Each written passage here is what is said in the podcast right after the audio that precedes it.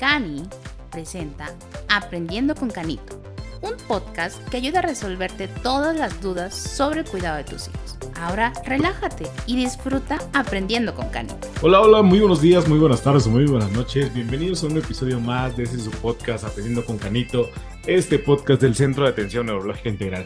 El día de hoy regresa con nosotros el doctor Armando Alejandro Niño Flores. Él es especialista en traumatología y ortopedia y hoy está con nosotros. Doctor Alejandro, bienvenido a Aprendiendo con Canito. Hola, ¿qué tal? Buenos días, buenas tardes o buenas noches al auditorio de Cani. Un gusto estar con ustedes de nuevo. Doctor, hoy tenemos un tema importante que varios niños eh, lo padecen, que es el pie plano. ¿Qué es el pie plano? Bien, bueno, el tema de hoy, pie plano, eh, nosotros lo conocemos como pie plano valgo flexible. Es una afección o una patología pues muy común en realidad entre la población pediátrica. Es causada por algo que conocemos como laxitud ligamentaria. Esto se refiere a que las estructuras que se encargan de mantener el arco, que es el arco plantar, que es la parte central del pie, tienen una debilidad o una deficiencia de mantenerlo en, digamos, en posiciones de estrés, lo que viene pues, realmente pasando cuando apoya el niño el pie al caminar o al correr. Eso es el pie plano flexible. ¿Qué lo puede causar? Bueno, las causas, hay controversia aquí en las causas, eh, parece ser que es multifactorial, pero en general, digamos, es algo que consideramos inclusive normal hasta cierto punto por la laxitud ligamentaria con la que el paciente pues va creciendo y desarrollando eh, más tensión o más fuerza de las estructuras que mantienen no solamente la situación normal del pie, sino también de muchas otras articulaciones y que pues, generalmente con el tiempo corrigen. La verdad es que es una patología muy, muy, pues, muy noble, no ocupa mucho tratamiento, pero este, pues sí hay que ser diferenciales con algunas patologías que podemos asociar en este caso que pueden ser de gravedad. ¿Cómo se diagnostica? Bien, pues el diagnóstico realmente es clínico. Primero le pedimos al paciente que, bueno, nosotros analizamos el pie en la, en la consulta eh, intentamos eh, en, una maniobra que se llama jack provocar o evocar el arco longitudinal, eh, haciéndolo como una, una hiperflexión del tobillo, flexionando también los deditos del pie, y así nosotros evocamos el arco longitudinal del pie, el arco plantar.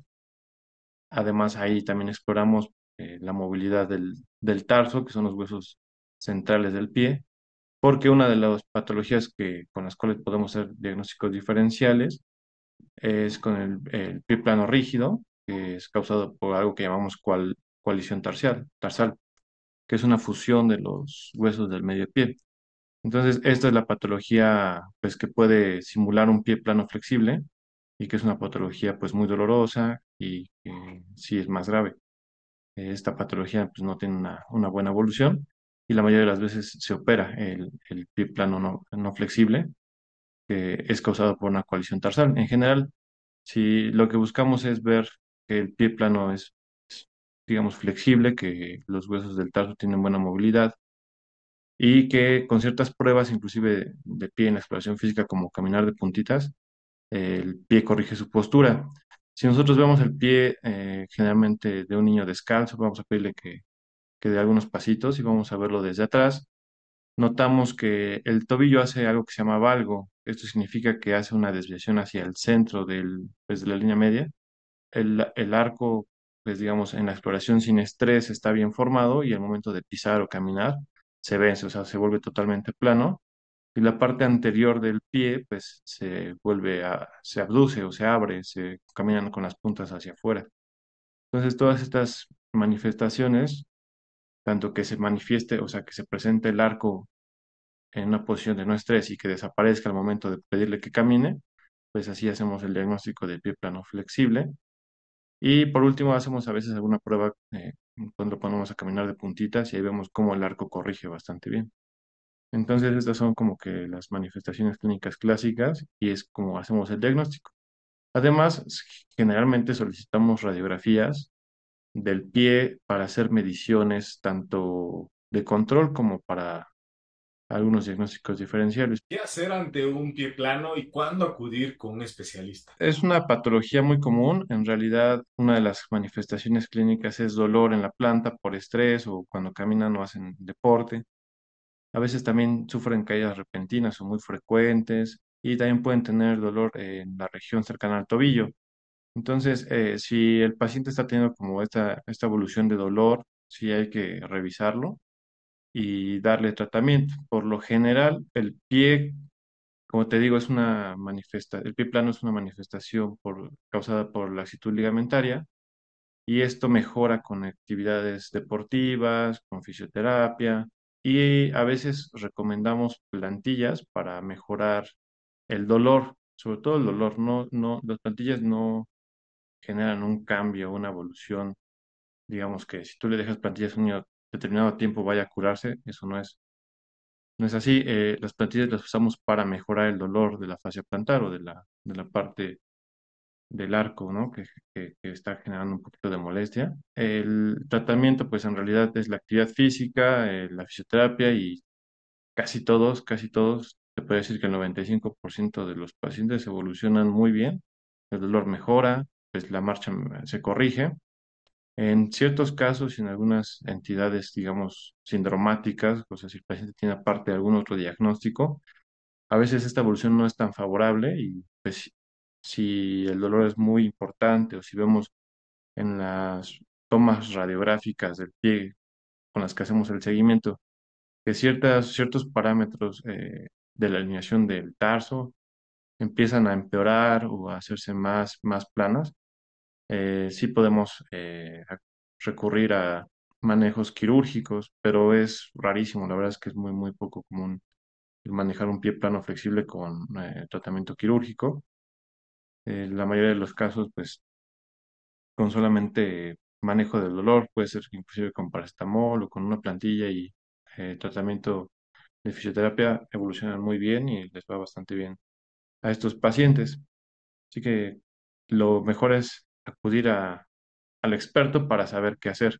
Aunque es una patología muy noble, pues siempre es importante tener la seguridad de lo que estamos haciendo es, algo correcto. ¿Qué pasa si se tiene el diagnóstico de pie plano y no se atiende? ¿Qué consecuencias podría traer para los niños? Pues en realidad, fíjate que la mayoría de los pacientes no se atiende. Curiosamente, como es un, es, tiene una, digamos, un curso muy benigno, o sea, el dolor es momentáneo, sobre todo después del juego o de una marcha prolongada, pero con un buen reposo, pues mejoran bastante. A veces eh, lo que me ha tocado es que los papás le suban el pisito o le ponen cremitas y eso está súper bien.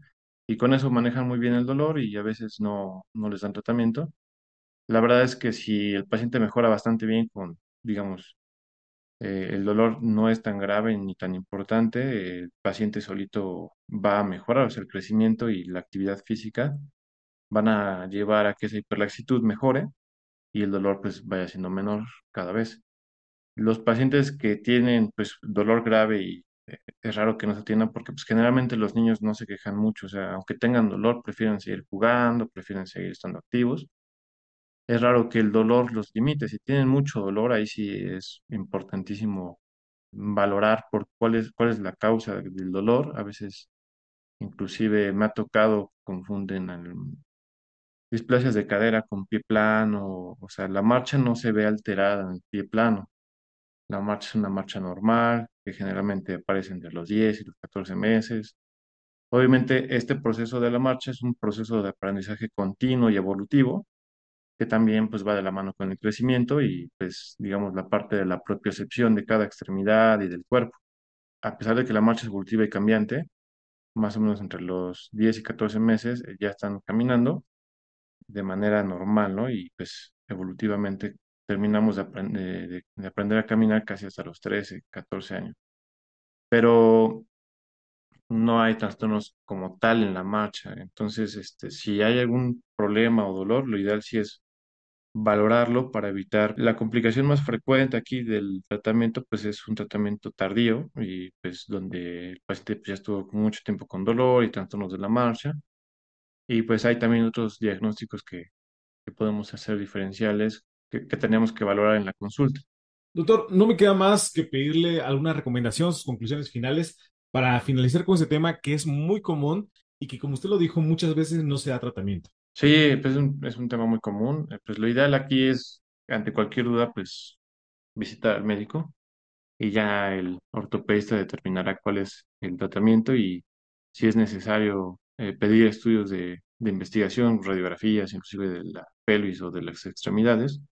Es un curso benigno y solamente hay que evitar que el paciente tenga mucho estrés o mucho dolor para que pueda desarrollarse o continuar con su evolución social normal. Muchísimas gracias, doctor, por acompañarnos una vez más en este podcast Aprendiendo con Canito. No, de nada. Muchas gracias por la invitación y saludos. Ya lo sabe, puede encontrar al doctor Armando Alejandro Niño Flores, especialista en traumatología y ortopedia, con nosotros aquí en Cani Puebla. Nos vemos la próxima semana. No olviden sintonizarnos y compartir este podcast con todos los que les pueda ayudar. Muy buenos días, muy buenas tardes o muy buenas noches. Adiós. Gracias por aprender con Canito. Te invitamos a escucharnos la próxima semana. No olvides seguirnos en todas nuestras redes sociales. Nos encuentras en Facebook como Centro de Atención Neuropediátrica Integral y en Instagram como Cani Neuropediatra. Y escríbenos al WhatsApp al 22 11 85 64 85.